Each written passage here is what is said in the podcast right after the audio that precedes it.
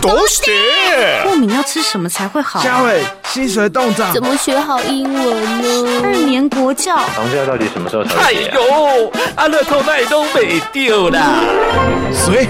是谁在呼唤全能的我？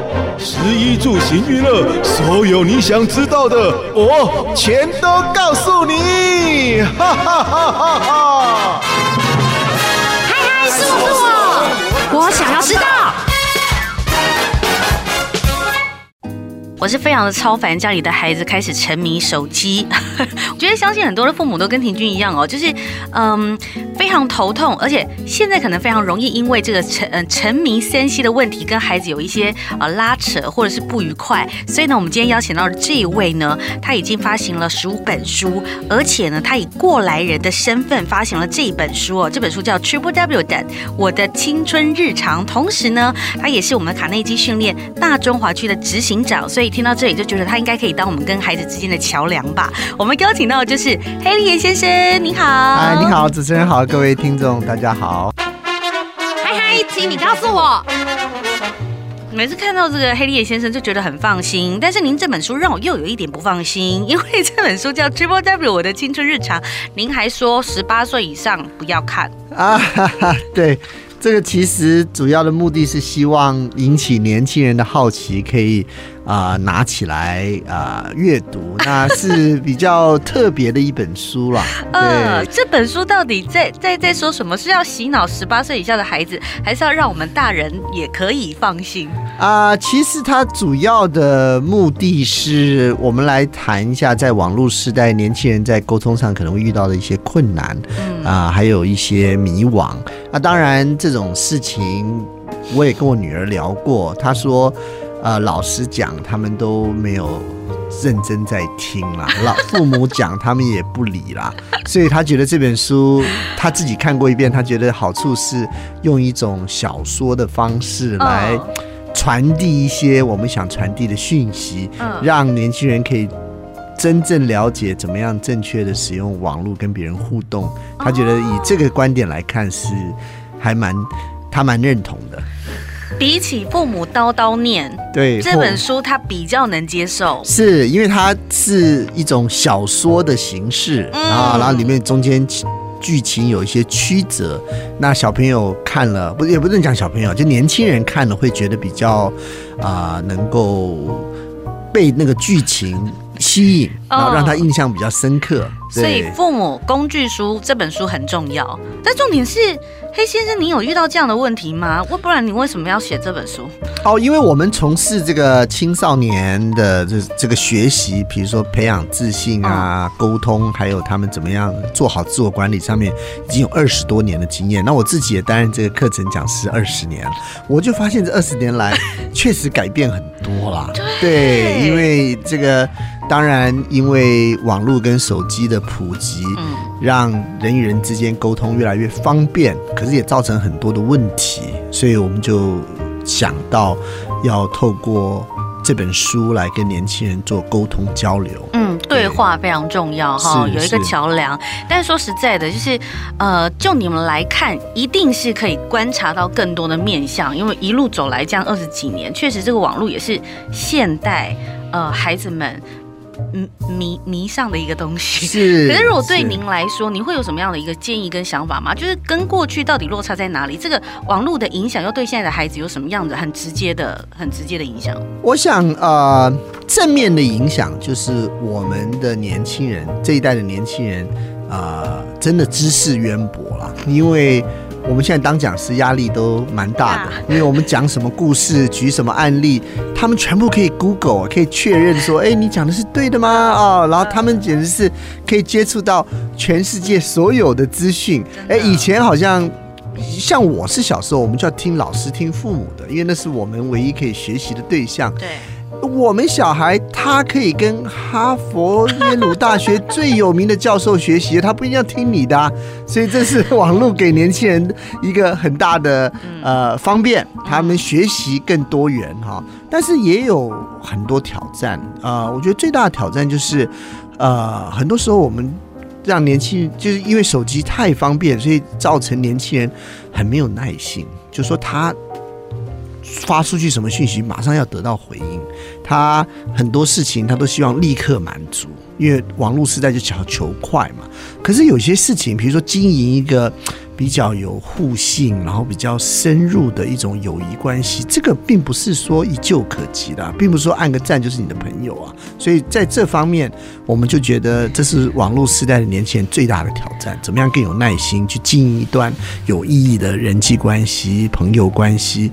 我们就希望在这方面能够帮助他们了。我要哭了，这完完全全是现代父母很担忧的一件事情哎，因为小朋友太急了，嗯、太急真的没有耐性。可是偏偏不管。不管是人际关系或者是专业，对，专业也是，它都是需要耕耘的，需要耐心，需要时间，需要酝酿。对，哦，我哭，我 觉得啊，这是真是太重要了。对，网络实在太方便了，方便到说让年轻人觉得，哎、欸，比如说网购，他一下单下午就到货啊，对啊，对不对？我一发个 line，对方就要回啊。我是觉得这个真的让耐心这个很宝贵的一种品性渐渐消失中啊。我只能说还好，因为黑先生也是那个耶鲁大学的，您都有这样子的感受了。我想一般父母，嗯，更更更是急迫的觉得担忧。但是其实我觉得还好，也有您的存在，你们的存在，所以我们遇到这个问题的时候，就把孩子给你们处理一下，这样。所以 人家说性格决定成败嘛，所以。不管是刚才讲的青年朋友哦，现代的呃这这些孩子们，如果我真的遇上了他所谓青春期的状况，可是我希望把他拉倒到应该有的这个路途上，您这边会有什么建议吗？或者说卡内基这边会有什么样的一个方式可以帮助我们去做到这件事情？对，我觉得呃，就是我们不能够禁止啦，像像呃，我觉得对年轻人来讲，在这个时代。他们最认同的就是你要给他选择权了，对，因为我举个例子，就是我女儿她不看电视，我觉得你你为什么不看电视？他说我要看，我要在我方便的时间看我想看的东西。他不像我们那个年代，三台卡通都播在同一个时间。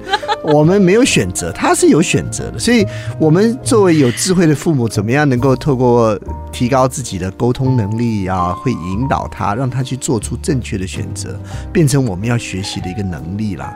可能我们的父母不太需要学习这个能力，但是我们要学习这个能力，你才能够跟现代的年轻人做比较良好的连接哈。这是第一点。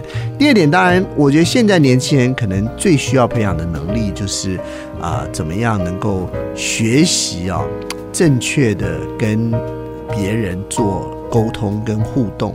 因为在网络上，像我们在这个书里面就提到一个章节，里面就提到，哎，人很奇怪，见面的时候沟通都好好的，一一上网就 就是整个就反常了，整个人就变了哈，讲话就变得很尖酸刻薄，然后遇到自己不认同的就就直接给他骂下去，整个这个。这个这个跟别人互动的模式就变了一个样啊，所以，我我是觉得我们在面对冲突的什么冲突的时候，可以怎么样比较啊、延后判断，比较能够去听听别人他的立场跟想法是什么，可能跟你的假设是完全不一样的啊。因为书面的沟通，我们常讲不是高品质的沟通，因为你不知道那个人讲话那个时候的心情、他的表情、他的这个用意，对不对？这个在一看的书面就很容易。引起误会，比如说，呃，举例来讲，就说，啊，如果有人说，哎，你怎么那么笨？他可能是跟你开玩笑，哎呀，你会讲这话怎么那么笨？还是说他真的觉得你很笨？我是觉得这个常常会引起很多的误会，所以我们怎么样教导年轻人，他们在沟通的时候能够啊，觉得别人。冒犯他的时候，可以延后判断哈，然后去当面的去沟通，去面对跟处理冲突。我觉得这是我们在呃现在的年轻人在很需要具备的一种能力啦。对，在速成的世界里头，hold 一下变成很重要的一件事。对，要 hold 一下，因为尤其是你要留文字记录，真的要我我们也透过这本书也希望告诉年轻人，真的要谨慎，因为啊。呃可能你已经和好了，但是呢，又看到过去这个你来我往的记录，又生气了。吵架就要当面吵，OK，要用口头吵，不要留文字记录。真的，真的会成为你跟别人之间一个鸿沟了。真的要怎么吵？找黑先生，好歹也要找到一些吵架的技巧，对不对？另外一个我觉得很重要就是自我管理了。嗯，年轻人在网络很容易上瘾，所以怎么样做好自我管理，也是我们想谈的重点。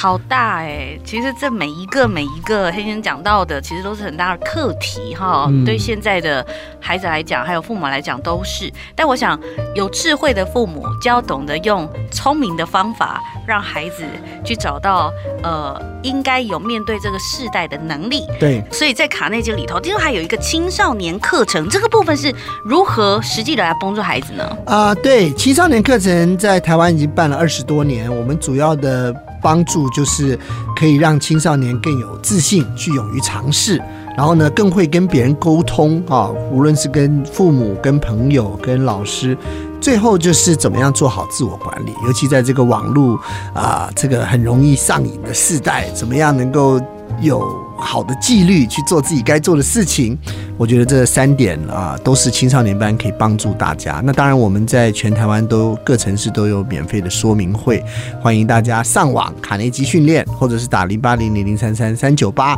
啊来报名查询。那我想最后呢，我们就要请黑先生，是不是针对父母给一个简短的建议？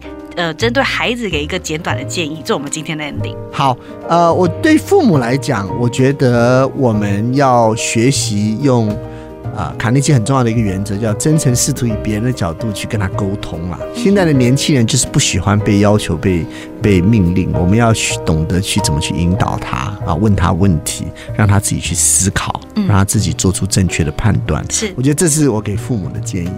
那对对年轻人的建议啊。我觉得有一点非常重要，我一定要建议，就是你要尝试去做自己不喜欢的事情啊。我觉得你做一次、两次、三次你都不喜欢，我就尊重你啊。这事情真的可能不适合你。如果你主观的认为不主不喜欢，你就不去尝试，你的你的生命会失去很多很精彩的经验。所以，勇于尝试，甚至愿意尝试去做自己不喜欢、不擅长的事情，做那么个一两次，你会比较容易。让自己的生命更精彩了，好大气哦！OK，今天都非常的谢谢我们卡内基训练大中华区的执行长，就是黑利岩先生接受我们的专访，谢谢您，谢谢。谢谢